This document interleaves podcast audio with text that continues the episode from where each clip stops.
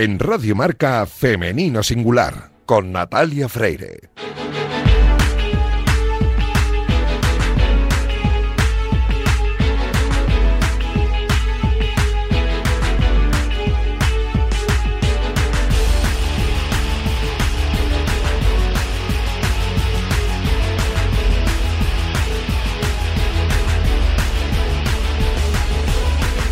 Muy buenos días y bienvenidos un sábado más a este espacio de radio en el que nos empeñamos en dar visibilidad y voz a las mujeres que hacen que nuestro deporte sea cada vez más grande. Nos encanta ver triunfar a nuestros deportistas, ya sean hombres o mujeres, pero permitidnos que en la próxima media hora hablemos solo en femenino singular, que es el nombre de este programa que escucháis ahora mismo en la sintonía de Radio Marca.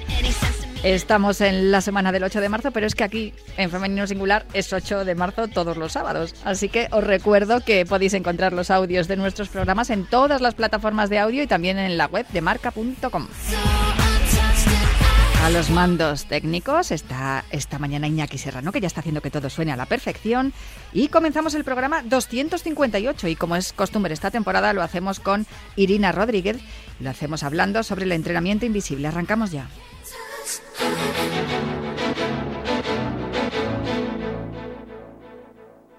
have an angry look inside your little brown eyes. Not your brother say we're nothing in our heads. He showed you his born dreams, and you are still ashamed.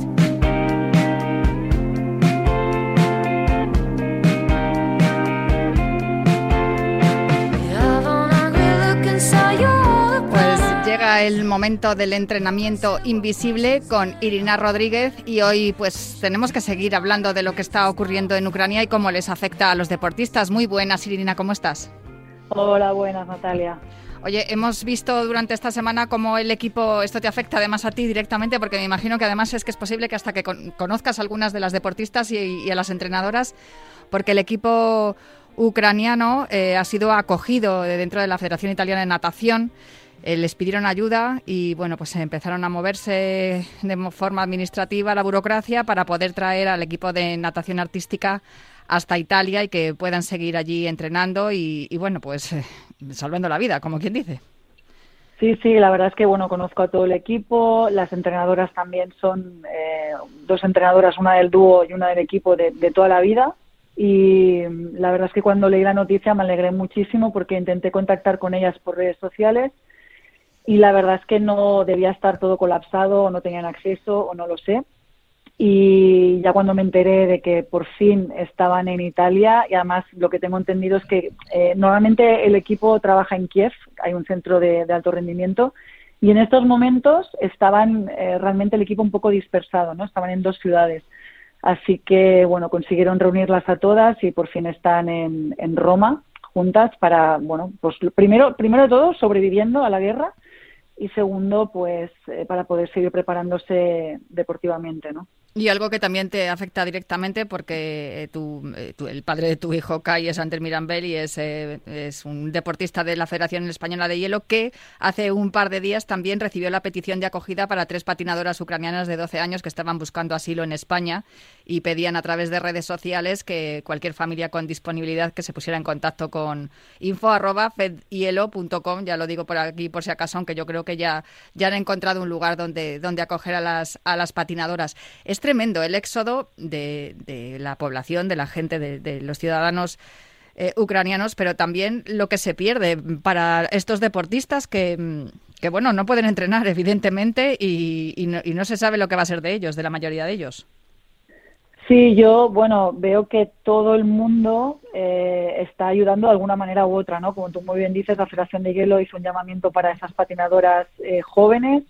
Eh, me consta también que la Federación Catalana de Natación ha podido acoger eh, categorías jóvenes de waterpolo eh, en el CAR de San Cugat.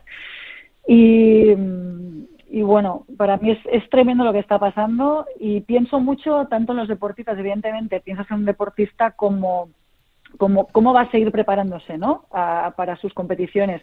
Pero es que yo pienso en las familias de estos deportistas. Es Claro. decir, eh, los deportistas salen, pero ¿dónde, cómo, estás, ¿cómo estás a nivel mental sabiendo que tu país sigue en guerra y sabiendo que tus familias igual no han podido salir contigo? ¿no? También, por otro lado, te encuentras con ejemplos como los de Melitina Staniota, que le pilló, ella es bielorrusa y siempre ha sido muy crítica con el gobierno de su país. Mm, sus tarjetas, todo su, su banco es todo ruso, ahora mismo no, no dispone de, dinero para poder subsistir, tampoco tiene posibilidad de conseguir eh, la documentación para poder trabajar en España o en Europa. Es una situación muy compleja para todos.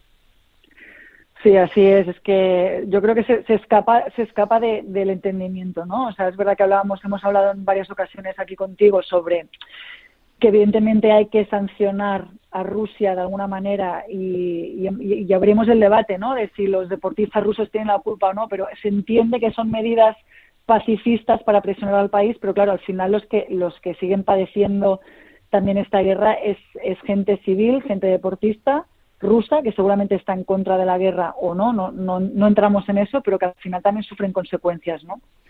Hay uh, algunos ejemplos de, eh, también de la rítmica, te comento, pues más que nada porque los sigo habitualmente. Pues Rita Mamun, por ejemplo, el día que, empezó, empezaron a caer las bombas, pues se puso eh, un, un, mensaje, el mundo necesita paz, pero no ha puesto ningún mensaje así explícito. Hay otras gimnastas que directamente desde el día 23 no han vuelto a publicar nada esa presión, tú no sé si lo has comentado alguna vez con las deportistas rusas que conozcas, eh, eh, es tan fuerte porque yo lo que percibo a través de, la información que, se, que podemos ver desde las redes sociales de, las deportistas rusas, en, este caso que es lo que más sigo yo, mm, la mayoría no se pronuncia. O sea, es una, eh, da la sensación como si no pudieran expresarse libremente.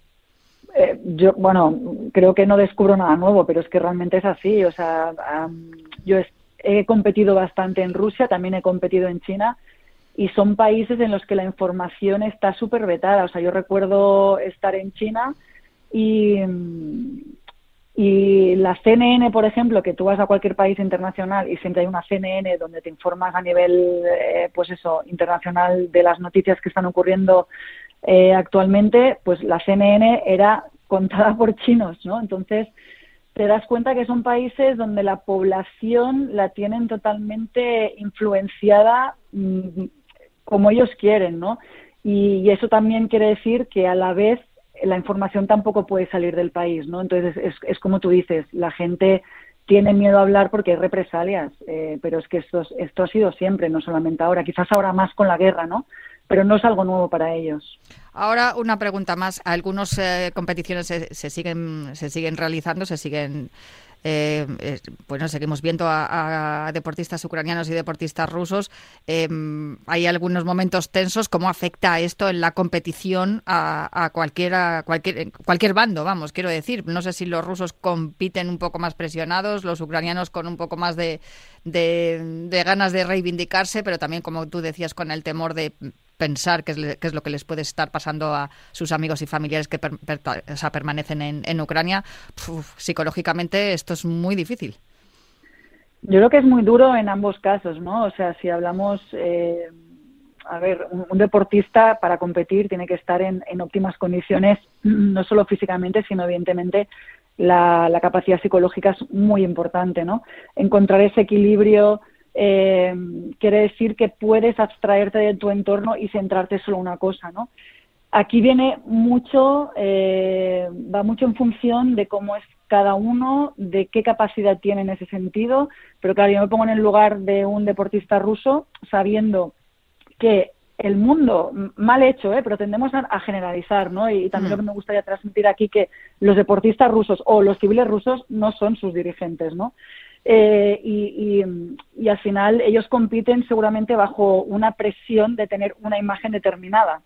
Sin embargo, Ucrania, pues lo que tú dices, se puede haber el caso de, de que a nivel psicológico les ayude un poco la motivación de decir, venga, eh, tenemos que conseguir esto porque hay que demostrar que seguimos luchando o eh, pues habrá mucha gente que está perdiendo familias y también llevar esto es como muy complicado ¿no? entonces yo creo que va a depender mucho de, del estado mental de cada persona sea deportista pero del país que sea y qué circunstancias está viviendo y qué capacidad tiene de abstraerse de eso ¿no? en, en el momento determinado de competición pues me voy a quedar con ese mensaje, que ni los deportistas ni los ciudadanos rusos son los que han provocado esto, ni son responsables de lo que está haciendo su gobierno en este caso y, bueno, pues que no, vamos a intentar no, no juzgarles a todos por igual porque, hombre, habrá mucha gente que esté a favor, por lo que también dices tú, ¿no? La propaganda que se puede, se puede dar desde los medios de comunicación del país, pues que seguramente no están contando todo lo que está ocurriendo en realidad.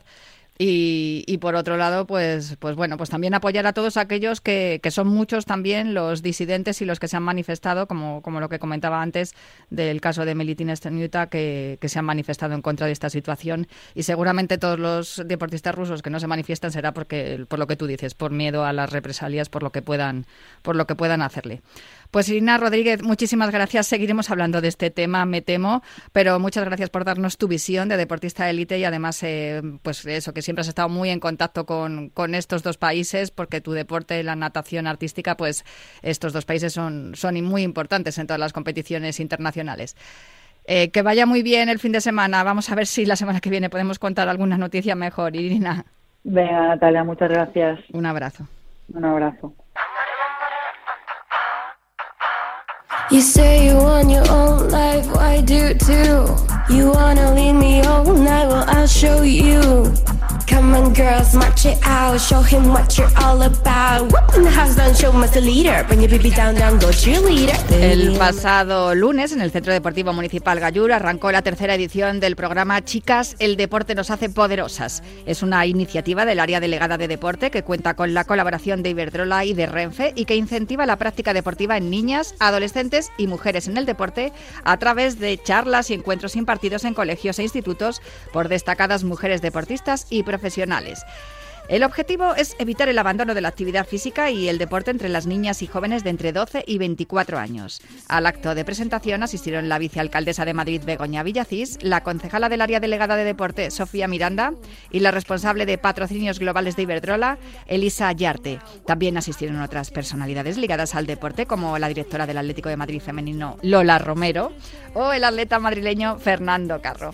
El acto estuvo presentado por la atleta paralímpica Sara Andrés, que estuvo acompañada de las también deportistas Belén Toimil, doble campeona de España y récord nacional de lanzamiento de peso, Loida Zavala, atleta paralímpica de alterofilia adaptada, María López, capitana de la selección de hockey, y Estefi Navarro, campeona del mundo de parkour en 2019. Alrededor de 200 estudiantes de diferentes colegios e institutos madrileños compartieron charla y realizaron preguntas a las deportistas. Nosotros, como no podía ser de otra forma, también aprovechamos para hablar con ellas, empezando por Loida Zavala. No sé cómo has vivido la experiencia y, qué, te, ha parecido las preguntas que se han hecho los estudiantes, que algunas han sido, han sido interesantes, mejores que las de los periodistas. La he vivido con muchísima emoción porque al final esto es súper importante, que las edades más tempranas vean a deportistas que lo que han conseguido y solo también no solo eso, sino lo que transmite el deporte. Y decían en el evento que a partir de los 13 años las niñas ya dejaban totalmente el deporte. Entonces, me parece que estos eventos son esenciales para que se den cuenta de que, al igual que los niños, pues tienen que seguir con el deporte y sentirse, pues como se dice aquí, poderosas. Os han preguntado por vuestros referentes. Vosotras ahora lo sois, referentes de, de todos niños y de niñas también. ¿Eso se genera un poco de responsabilidad, presión? Sí, es una responsabilidad muy, muy grande. Yo todavía no soy consciente de, esto porque me lo han dicho durante los últimos años y no soy muy consciente porque sí que me siento normal. Como soy una persona que disfruta el día a día, pues no le veo algo como tan importante, ¿no? Pero al final sí que es cierto que lo que se va consiguiendo y lo que al final pues se transmite en las conferencias o en estos eventos, pues sí que es cierto que somos referentes para, para los, los niños, que al final pues es importante que ellos pues aprendan y que vean un mundo nuevo con el deporte. Una de las preguntas que te han hecho, que yo he tomado nota de ello, es que ¿qué te faltaba por hacer? Si te, si te quedaba algo por hacer y has dicho que una medalla olímpica. A París 2024 vamos a ir, ¿no? A ver, a ver qué pasa con la nueva normativa que hay por supuesto, pues ahora lo tengo mucho más sencillo porque ya no hay tanta restricción en la hora de levantar las pesas, entonces pues sí que puedo luchar, sí que puedo sacar lo máximo de mí porque todo lo que levante, o la mayoría de lo que levante, pues va a ser válido. Entonces vamos a lucharlo a muerte. Oye, y una cosa más, tu deporte, el powerlift, no es un deporte, digamos, muy extendido entre las mujeres, pero gracias a tu ejemplo, cada vez hay más mujeres levantando pesa. Sí, afortunadamente yo pienso que a través de que se hizo bastante famoso el CrossFit, creo que a partir de ahí como que empezó a llegar muchísima gente, tanto en la alterofilia olímpica como paralímpica, y en nuestro caso en Paralímpicos pues está llegando mucha gente porque tenemos bancos y tenemos a una entrenadora allí contratada a través de la Fundación Loida Zavala en el Hospital Nacional de Parapléjicos y allí pues los pacientes están encantados de entrenar y les está gustando hasta tal punto que bueno, en tres semanas van a competir en el Campeonato de España. Estoy súper feliz por ello y bueno, ya hay una chica que se llama Isabel que ahora actualmente también hace para karate, que ha sido campeona del mundo en para karate, pero esta chica la veo con muchas posibilidades de conseguir una medalla en un internacional y el día que eso pase voy a llorar como una magdalena. También pudimos hablar con la capitana de la selección de hockey, María López. Siempre dispuesta a apoyar, a ayudar a los jóvenes. Y hoy aquí, en contacto también con los estudiantes de, institutos madrileños, explicándoles por qué el deporte nos hace poderosas. Pues sí, siempre que puedo tengo tiempo intento eh, acudir a todos estos eventos, a colaborar con todo lo que pueda porque creo que es fundamental para el desarrollo de, las chicas, bueno, y de los chicos también.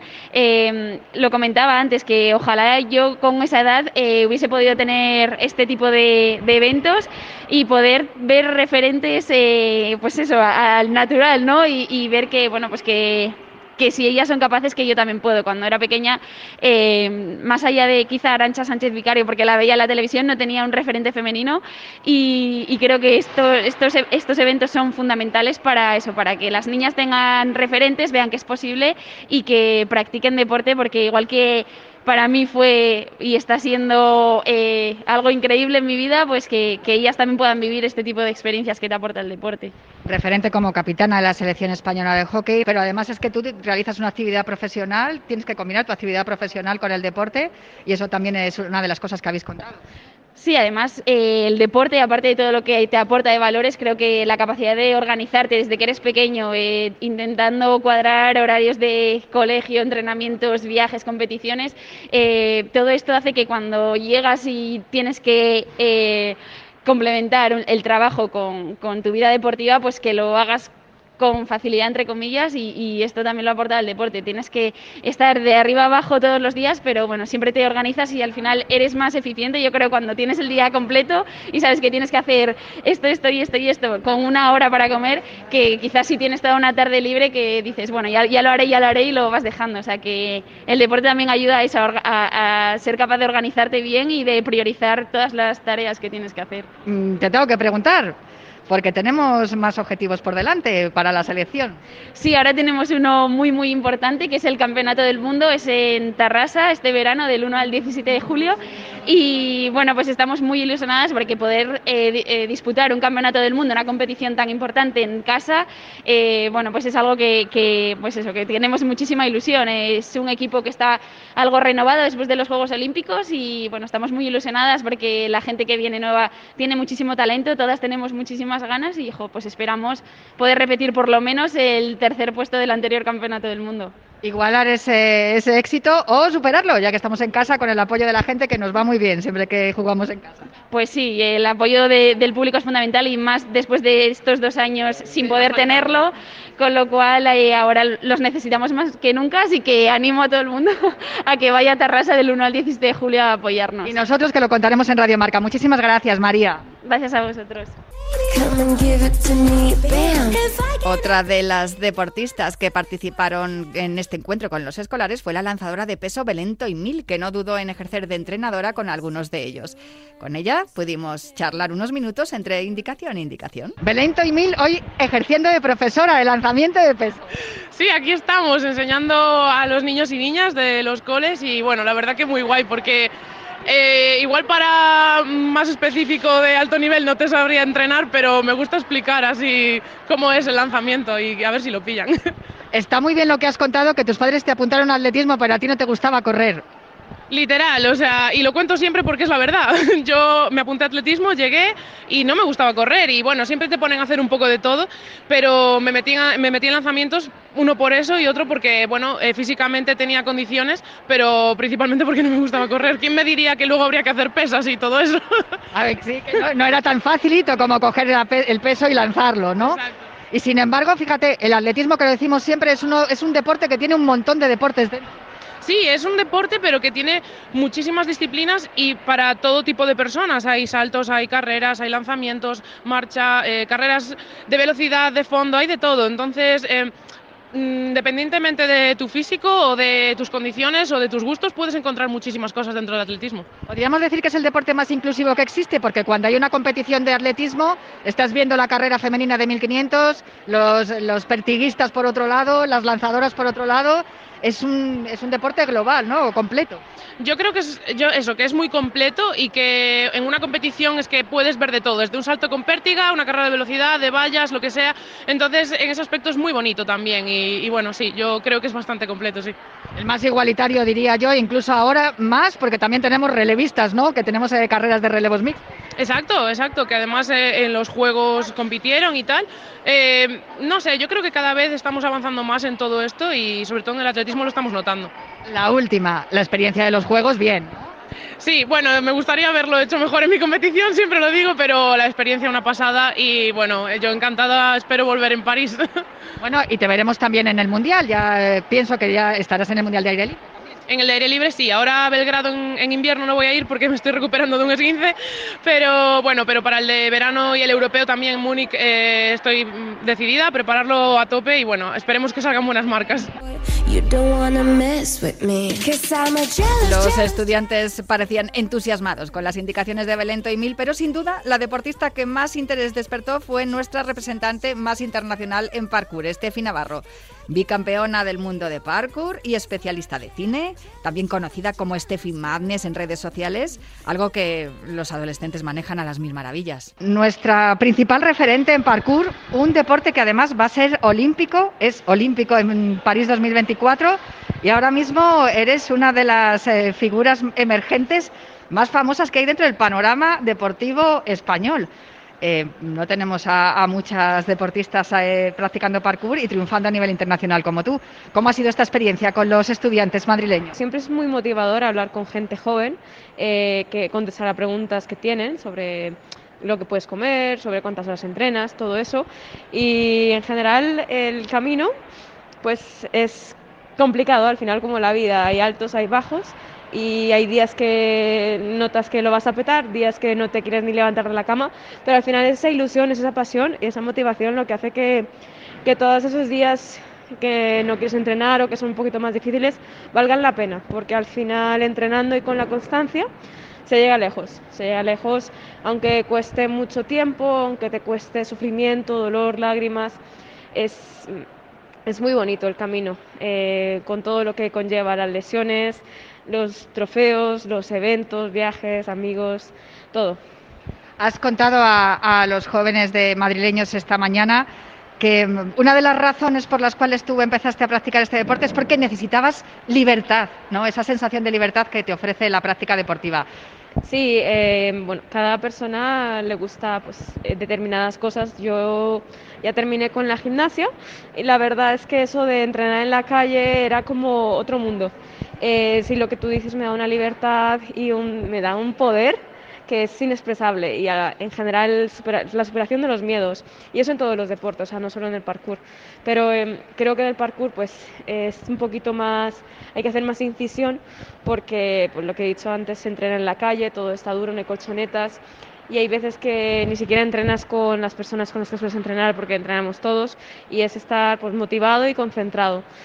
Pero sí, Deja que te haga una pregunta que yo creo que te habremos hecho los periodistas muchas veces. Se ha hablado de que el parkour, eh, al ser elegido como deporte olímpico, deja fuera otros deportes que tradicionalmente son más olímpicos. Sin embargo, en Tokio hemos visto la experiencia del skateboard, que también es un, es un deporte urbano, al, del mismo modo que el, que el, parkour, que pertenece a una federación como la de patinaje. La, eh, tu, tu, disciplina pertenece a la, a la Federación de Gimnasia.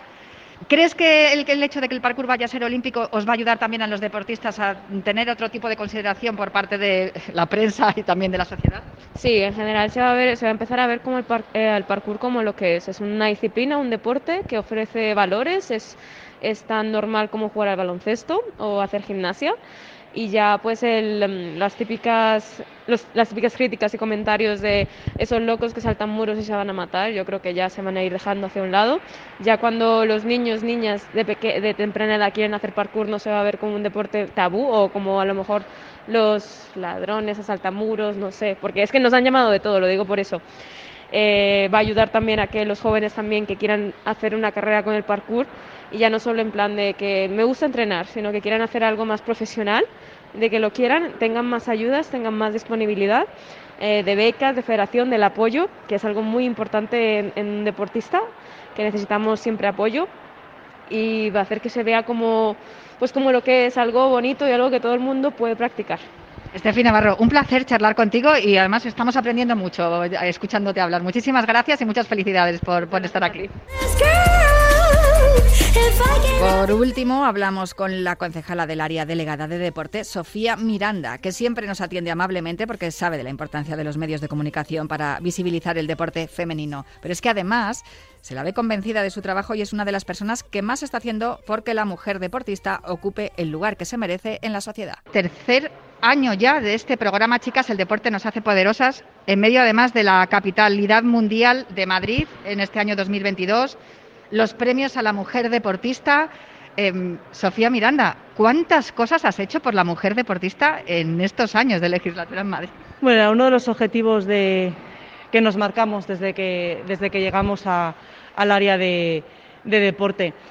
Es más, también damos subvenciones específicas para fomentar el deporte femenino en, la base. Eh, nuestra obsesión siempre ha sido dar visibilidad eh, a las mujeres eh, que hacen deporte de una forma profesional porque entendíamos que si las cifras son tan preocupantes, que son las que son, que entre las niñas entre los 12 y los 24 años dejan absolutamente de hacer deporte, necesitábamos poner en relevancia a todas las referentes mujeres deportistas que las hay. El problema siempre ha sido la falta de visibilidad.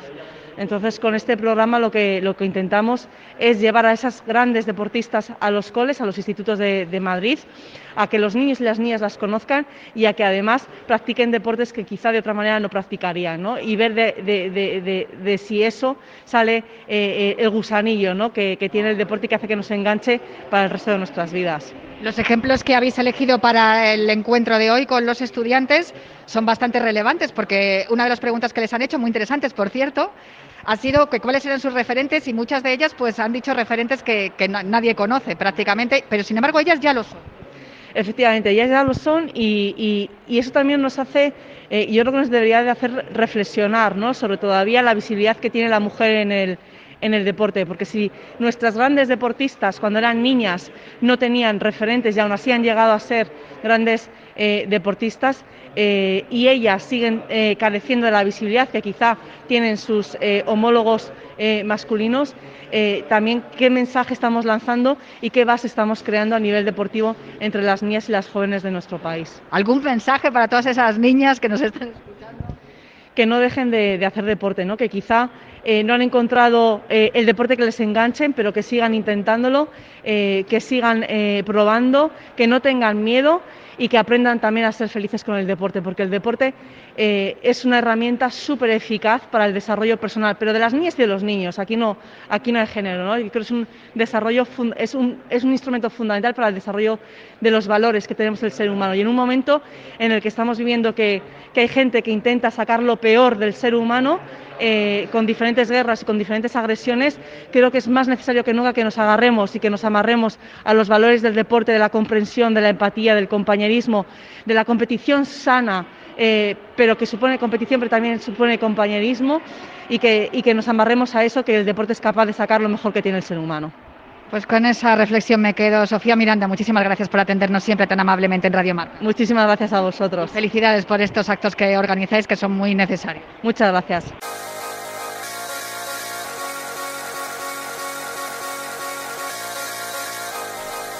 Y hasta aquí Femenino Singular. Os recuerdo, antes de irme, que cada miércoles a las 12 de la mañana podréis ver en el canal de YouTube de Marca nuestro nuevo programa Marca la Diferencia, en el que la mujer deportista es la protagonista, al igual que lo es cada sábado a las 12 de la mañana aquí, en Femenino Singular, en Radio Marca. Hasta la semana que viene.